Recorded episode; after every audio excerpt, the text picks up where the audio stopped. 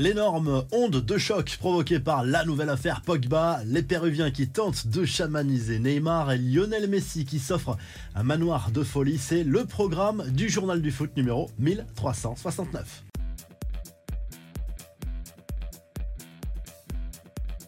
Paul Pogba, encore et toujours dans la tourmente, l'agence antidopage italienne vient de suspendre l'international français à titre provisoire après un contrôle positif à la testostérone lors d'un match face à l'Udinese en début de saison en Serie A. Concrètement, c'est un produit qui est interdit par l'Agence mondiale antidopage car euh, il permet de mieux récupérer sur le plan euh, physique, d'améliorer globalement la forme et la masse musculaire. Concrètement, il y aura un deuxième test et s'il est positif à nouveau, Pogba risque jusqu'à 4 ans de suspension. Cela signifierait clairement l'arrêt de sa carrière de footballeur. Alors dans l'état actuel des choses, il faut rester bien sûr prudent, mais clairement Pogba a accumulé les pépins ces 18 derniers mois entre ses blessures à répétition, l'affaire avec son frère Mathias et maintenant cette affaire de dopage à la testostérone. La Juve, elle aussi, se permettrait visiblement de sanctionner le joueur financièrement et pourrait même aller jusqu'à la rupture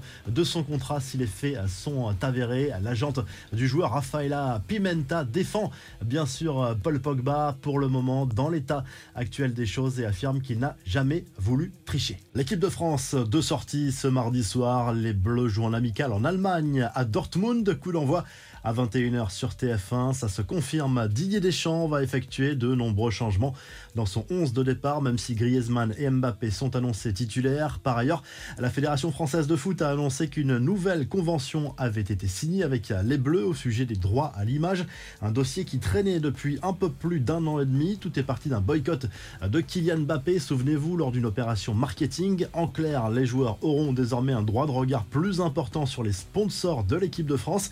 Et pour clôturer cette page équipe de France, sachez que les espoirs tricolores de Thierry Henry se sont baladés en Slovénie, victoire 4 à 0 dans le cadre des éliminatoires de l'Euro 2025 avec un doublé du néo-parisien Barcola notamment. Allez, on passe aux infos en bref. Le programme complet des affiches de ce mardi pour le compte des qualifs de l'Euro 2024. Attention, danger pour l'Italie sous pression avant de recevoir l'Ukraine à Milan. L'Espagne reçoit Chypre. Les Suédois doivent s'imposer à domicile devant l'Autriche. Ciao ciao Marco Verratti, le milieu de terrain italien, met fin à son aventure parisienne. Il est arrivé à Doha dans la nuit de lundi à mardi pour s'engager en faveur d'Al Arabi au Qatar. Montant du transfert 45 à 50 millions d'euros.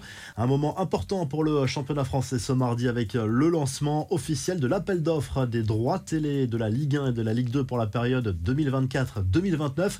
Objectif annoncé, aller chercher le milliard d'euros de droits télé globaux. Canal Plus devrait bien jouer l'un des rôles principaux dans cet appel d'offres. Prime Video, Beansport, Dazen et Apple TV sont aussi sur le coup. Les Péruviens prêts à tout pour arrêter Neymar. La Célestin ira défier les Péruviens la nuit prochaine dans le cadre des éliminatoires du Mondial 2024. Scène insolite, plusieurs chamans se sont livrés à des rituels sur la pelouse pour tenter de neutraliser Neymar.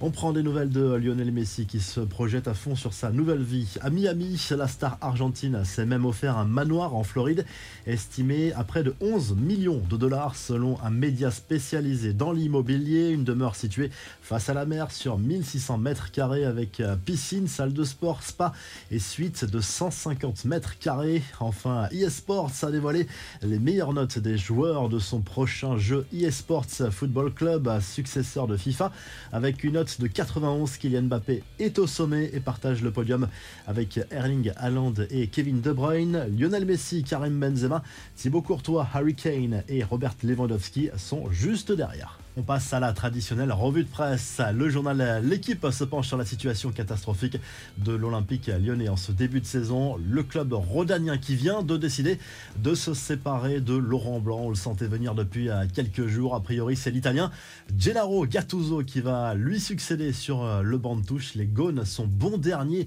après quatre journées de Ligue 1. En Espagne, le Mondo Deportivo se penche sur deux dossiers du mercato suivi de près par le FC à Barcelone. Les pistes Dani Olmo et Bernardo Silva, mais tous les deux ont prolongé récemment leur contrat avec leurs clubs respectifs, le RB Leipzig et Manchester City, mais visiblement des clauses spéciales auraient été incluses pour favoriser leur départ en 2024, peut-être vers le club catalan pour un chèque de 60 millions d'euros pour chacun des deux joueurs. Et du côté du Portugal, le journal Ojogo salue le carton historique des joueurs de Roberto Martinez, la sélection portugaise qui a écrasé le Luxembourg 9 à 0 dans le cadre des éliminatoires de l'Euro 2024. Le sans faute se poursuit pour les Portugais dans ces éliminatoires et le Parisien Gonzalo Ramos a notamment inscrit un doublé. Si le journal du foot vous a plu, n'oubliez pas de liker et de vous abonner et on se retrouve